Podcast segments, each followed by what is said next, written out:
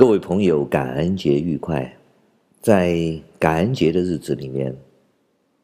零零七首先向我的朋友们送上最诚挚、最衷心的祝福，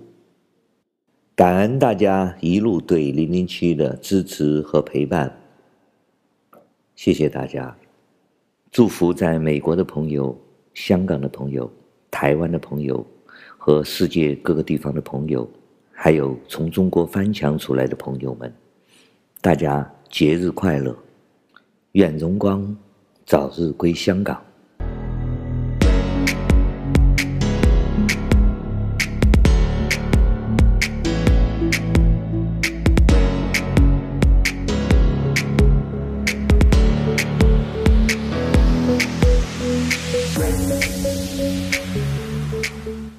今天是一个非常重要的节日，叫感恩节。在我们中国人的认知之中呢，节日嘛，无非就是吃喝玩乐嘛。当然，现在的中国人还加了一个买买买。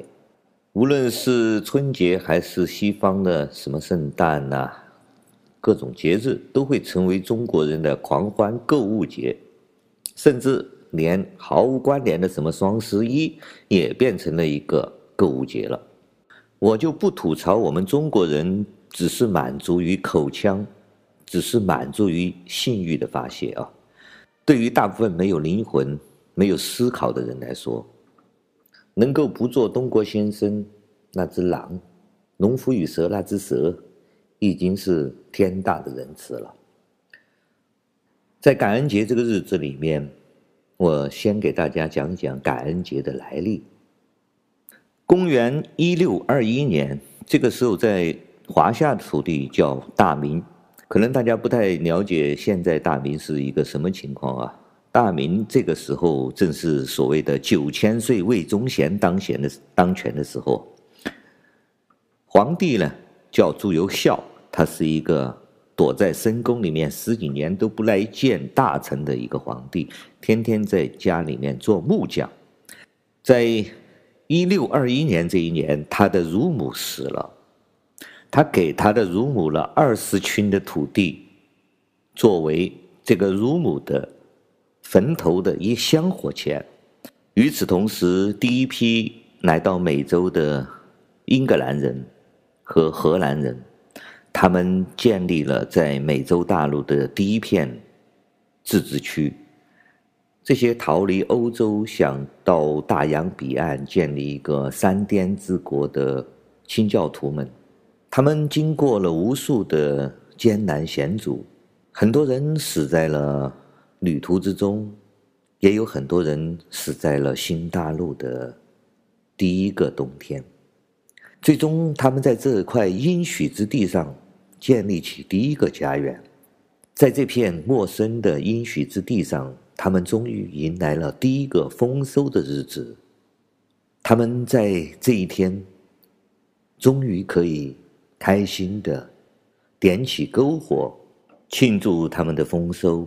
感谢上帝的恩典。这个日子就叫做感恩节。普利茅斯人认为感恩节来自于他们的小镇，但弗吉尼亚的詹姆士人却并不这样认为。今天零零七和大家来分享一下感恩节。在今天的美国人，每十个人中就有一个人的血脉可以追溯到一六二一年五月花上的那些清教徒、那些朝圣者。说到五月花，我们必须要说明一下，在十七世纪英格兰清教徒大规模移民美洲的这个现象啊。在当时的英格兰呢，有很多地方整个村子的人都搬空了，有的镇呢，是一个社区就消失了。清教徒呢，以一个社区的方式大规模流出英格兰的历史现象，被历史学家称作为“清教徒出埃及记”，就是整体迁移。这个词呢，来自于圣经中的“出埃及记”。这个发生在伊丽莎白时代。我们一般的是把清教徒分成两类，一类叫做朝圣者，另一类呢可以叫做清教徒。朝圣者是叫分裂主义朝圣者啊，他们认为呢，圣公会和罗马公会是无可救药的巴比伦的大淫妇。这批自义的朝圣者呢，有强烈的隐士情节，他们要按照自己的内心呐、啊，追求圣洁的生活。他们不仅仅是第最早的一批公开脱离圣公会的英格兰人，他们呢也有最强烈的动机离开英格兰这个日趋做堕落败坏的世界，去美洲寻找自由的生活。而清教徒和朝圣者是有点不一样的，他们是寄希望于竭尽圣公会的努力，他们呢只是一小部分人开始离开，而且清教徒呢，他们是有入世的情节，也就是说，他们不做隐士的，他们希望在这个世界上，呃，有意做盐做光，来改变这个世界。在英格兰当时掀起血雨腥风的克伦威尔将军和新英格兰的。约翰·温斯罗普都是这类清教徒的代表。温斯罗普告诉他的追随者说：“他们要在锡安山山巅做光，照亮这个世界。他们要在新的英格兰建立一个圣洁的模范社会，以影响旧的英格兰。”我们知道，在英格兰，国王并不是像我们中国这种皇帝有拥有那么大的权柄啊。所以，国王和议会之间的会产生激烈的冲突，而议会呢，大部分都是一些清教徒。所以说，国王和议会的矛盾也就变成了国王和清教徒的矛盾。在一六二九年呢，查尔斯国王关闭了国会，宣称他拥有上帝赋予神权统治英格兰。他通过出售垄断经营宪章、征收海关关税等渠道征集资金。这个国王这种独断专行的做法呢，直接引发了英格兰的这些乡绅的不满。根据英格兰的传统呢，这些乡绅们呢，拥有国平国会啊、平民院治理国家的权柄。国王的做法呢，同时在经济上打击了。自由贸易和工商业社区的利益，工商业的社区呢，正是清教徒的重镇。更加令人不满的是，国王任命了威廉·劳德成为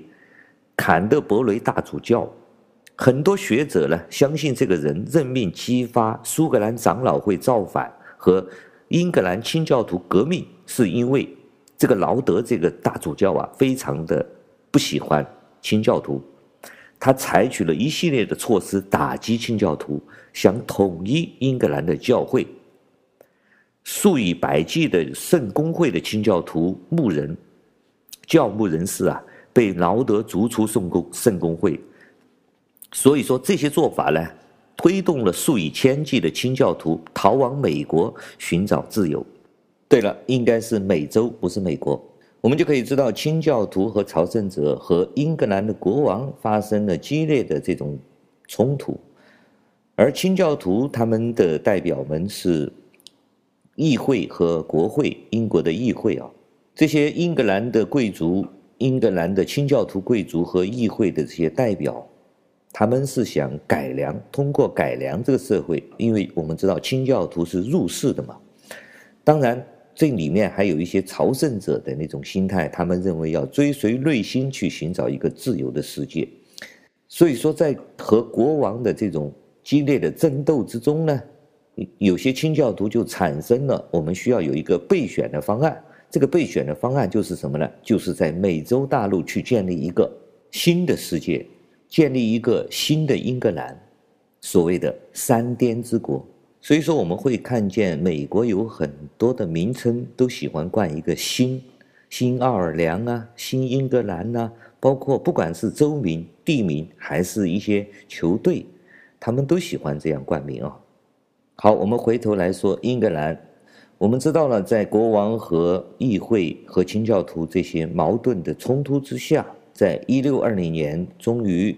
有一艘船叫五月花。五月花号是一艘排水量一百八十吨的三个桅杆的武装商船，原本呢，它是从波尔图到伦敦运输红酒的。朝圣者们呢，雇佣了这个船，运载他们去美洲。我们呢，很多历史学家就习惯的把五月花上的清教徒通称为朝圣者，但严格上来说呢，这一百零二个人，这艘船是由一百零二个人雇佣的啊。这一百零二个人并不是一群人，绝大多数是来自伦敦，还有一部分来自荷兰。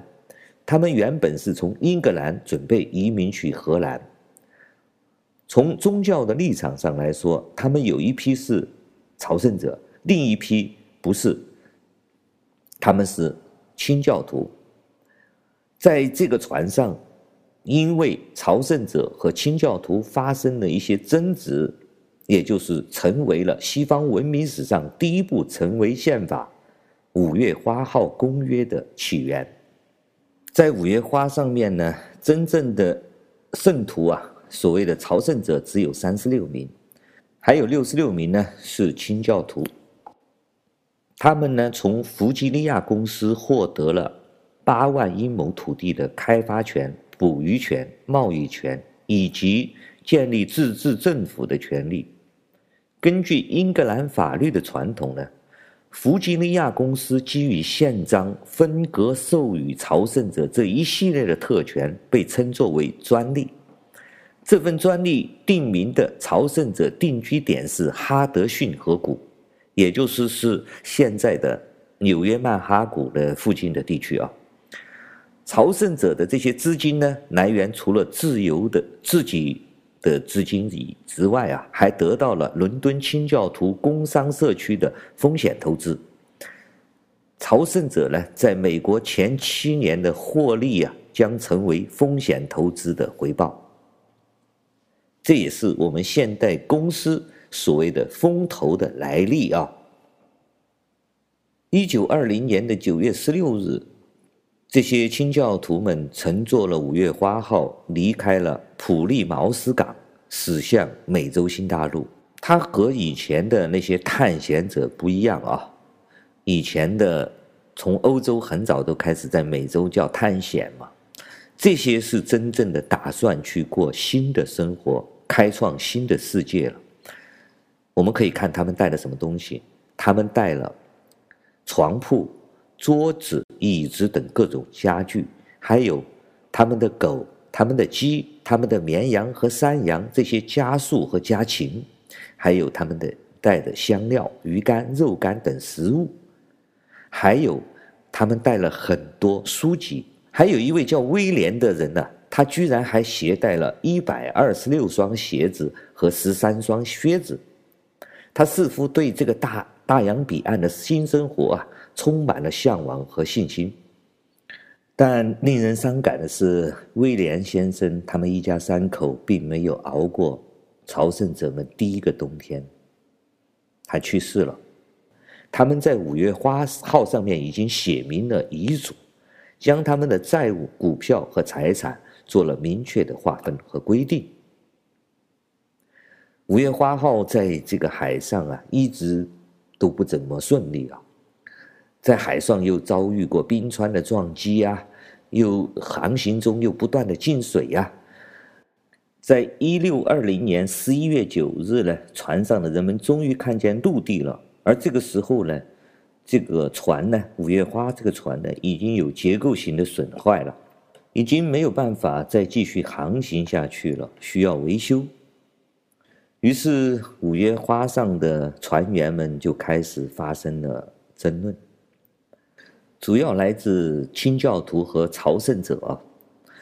清教徒们认为呢，就在这里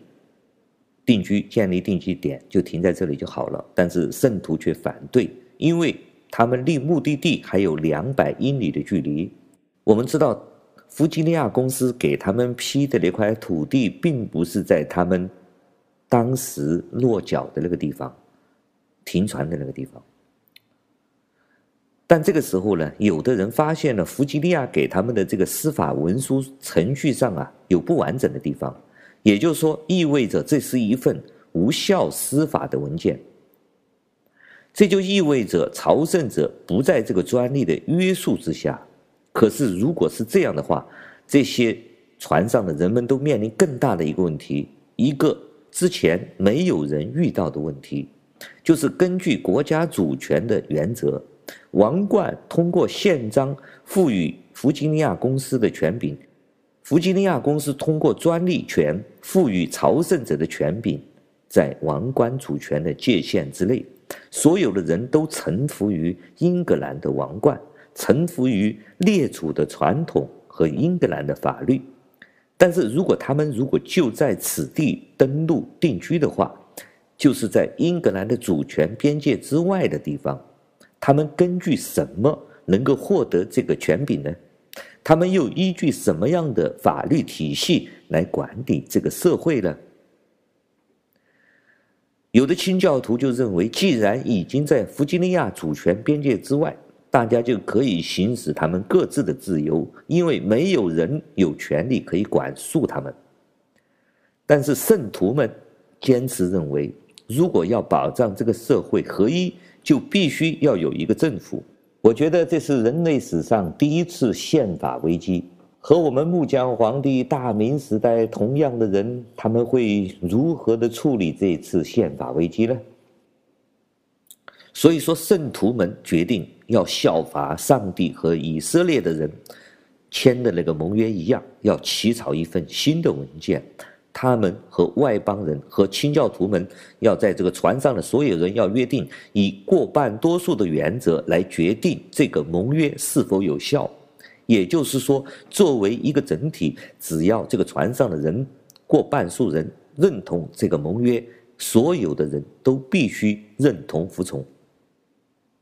一六二零年十一月十一日，人类在五月花这艘破木船上面签署了第一个宪法，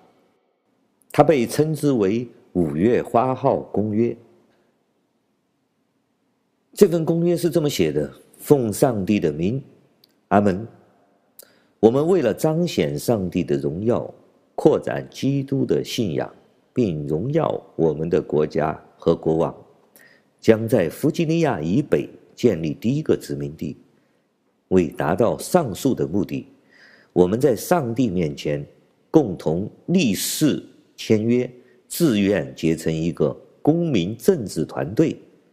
为了保障我们间更好的秩序，为使前述的目的能够更好的实施、维护和发展，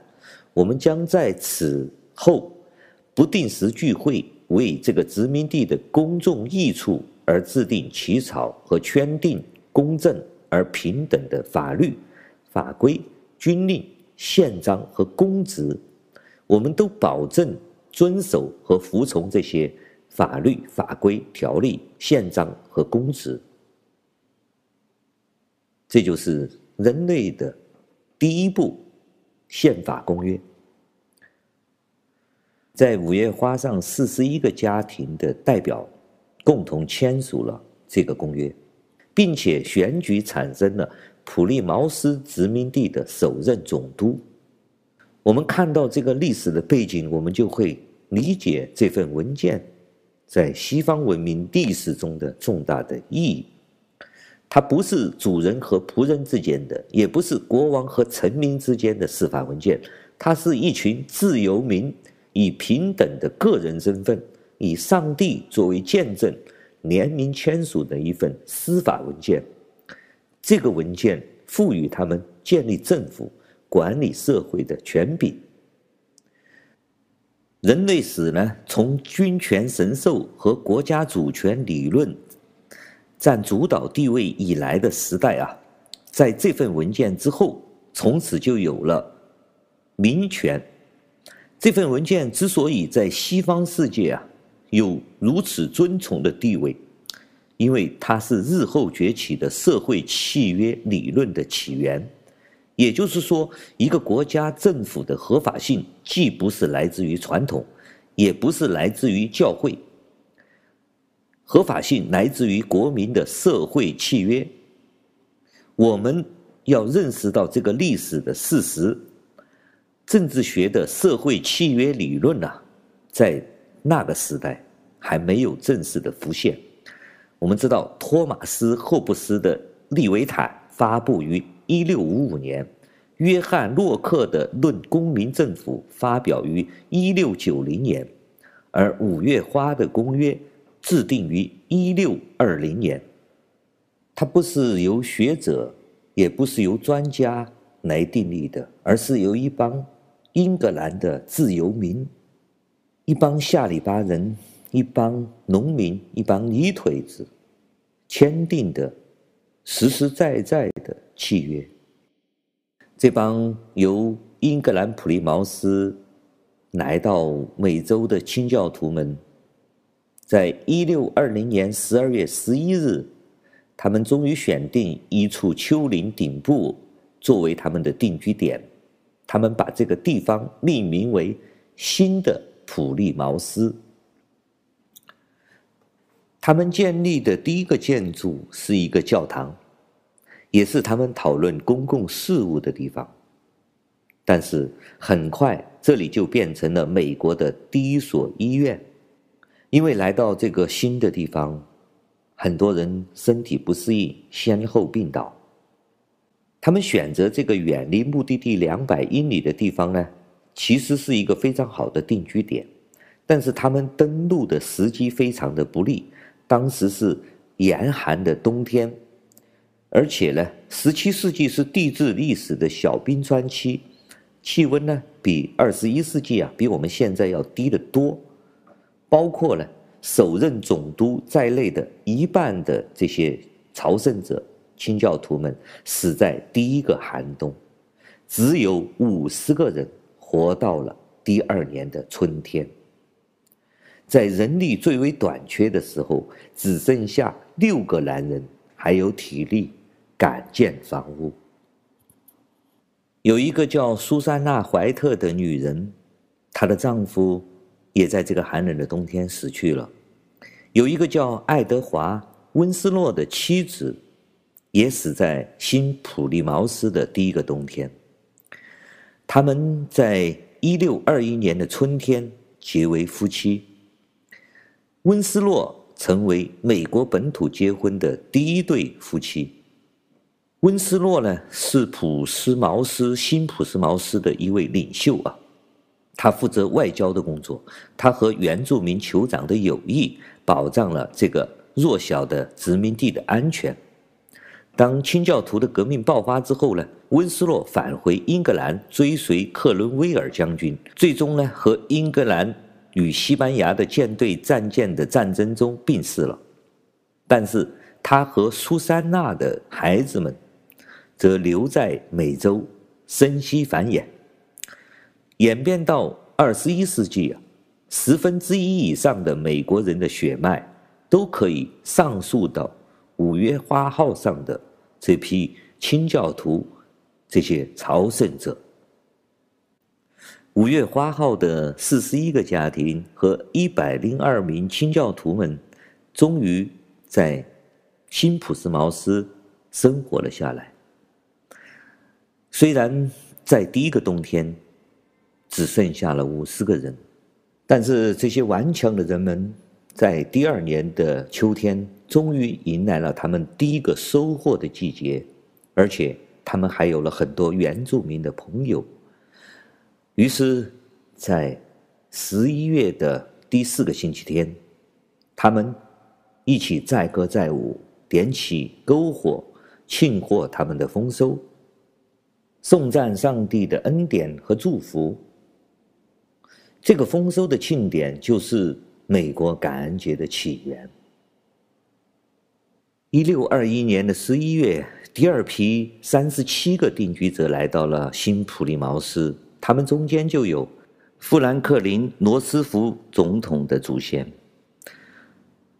已经站稳脚跟的新普利茅斯开始吸收更多的清教。一六二二年的七月，新普利茅斯人得知他们的朋友印第安人的那个酋长被另外一个部落的联盟俘获了。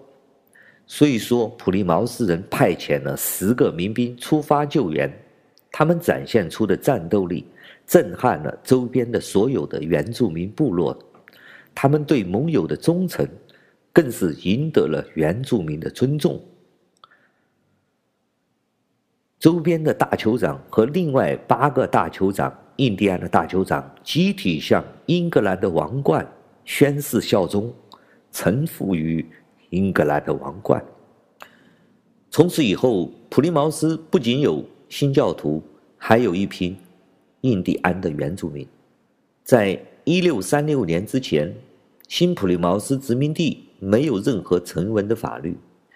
教会的领袖根据圣经和英格兰普通法原则审理案。这些清教徒的妇女地位非常高。我们可以看到很多女人做陪审团的司法记录。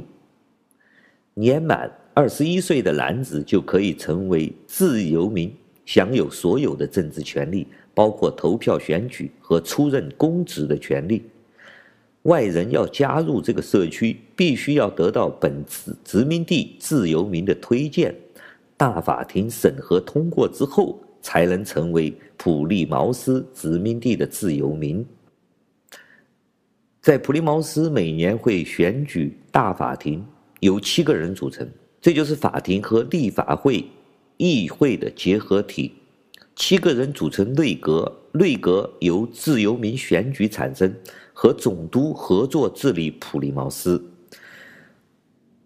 由他们任命警长和使者负责日日常的行政工作。